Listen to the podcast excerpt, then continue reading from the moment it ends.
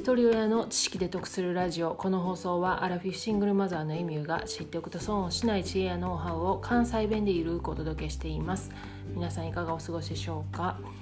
えー、かれこれ1ヶ月ぐらい前やと思うんですけども Voicy のワーママハルさんの配信でね中学受験の話題から漫画の本紹介されてた回がありました。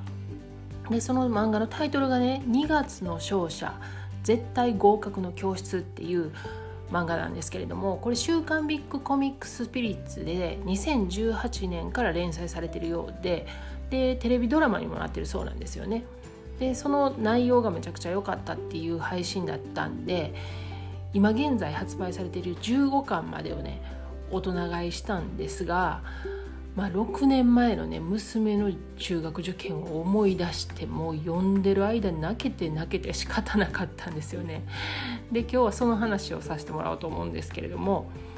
でこのゴールデンウィークの2日ぐらいでもう一気に読んでしまいましたで内容はもちろん中学受験で主人公は受験塾に勤める新米の先生なんですけれどももちろんその先生も成長していく過程がが書かれてるんですがそれよりも一人一人の生徒の物語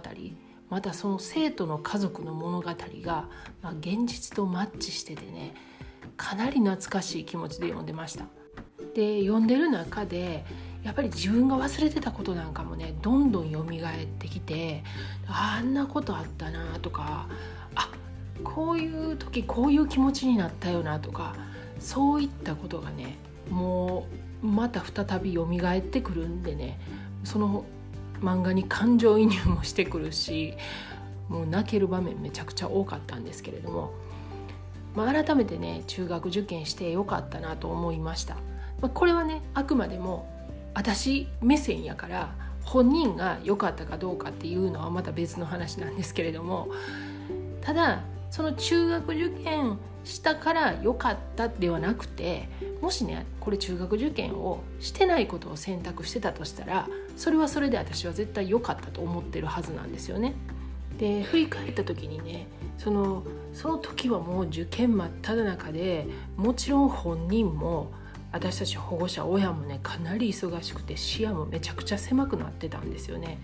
ででもねこう67年経った今その漫画を読み進めながらゆっくり過去を振り返ることができたことで、まあ、気づきもありました。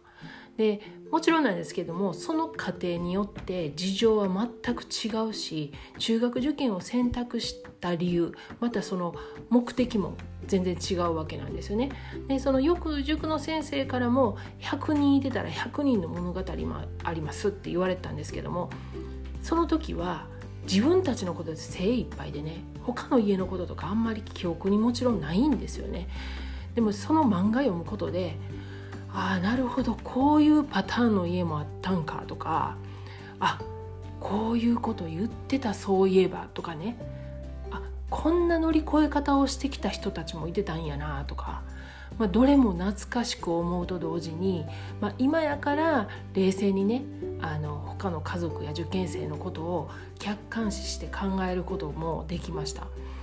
で中学受験の塾もねこう商売なんでその塾の先生がどういう戦略やったかとか、まあ、この少子化にね中学受験する人が増えて、まあ、産業もどんどん大きくなってるそうです。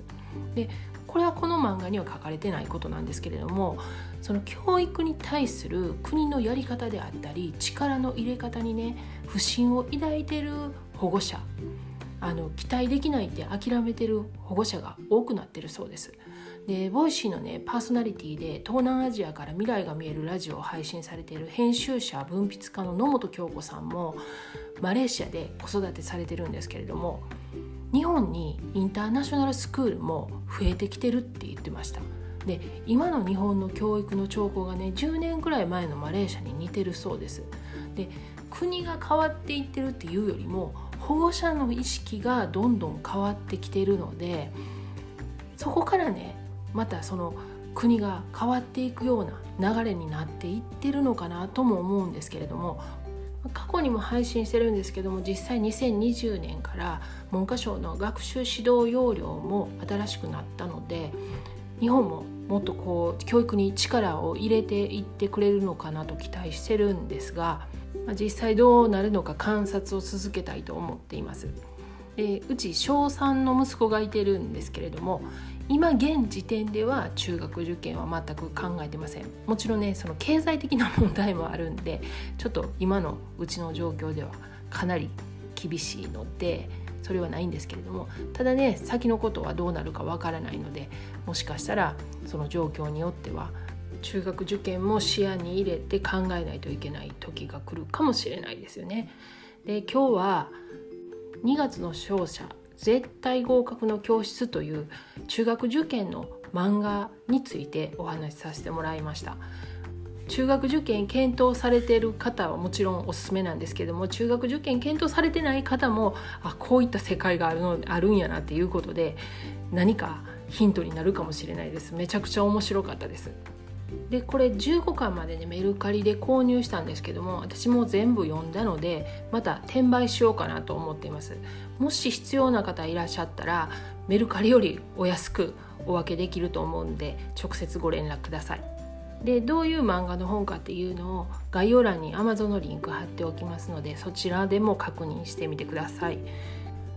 過去回406回407回で誰の中学受験という中学受験に関する配信を2日連続しています。概要欄にリンク貼っておきますのでよかったら合わせて聞いてみてください。では最後までお聴きいただきありがとうございました。今日も笑顔で。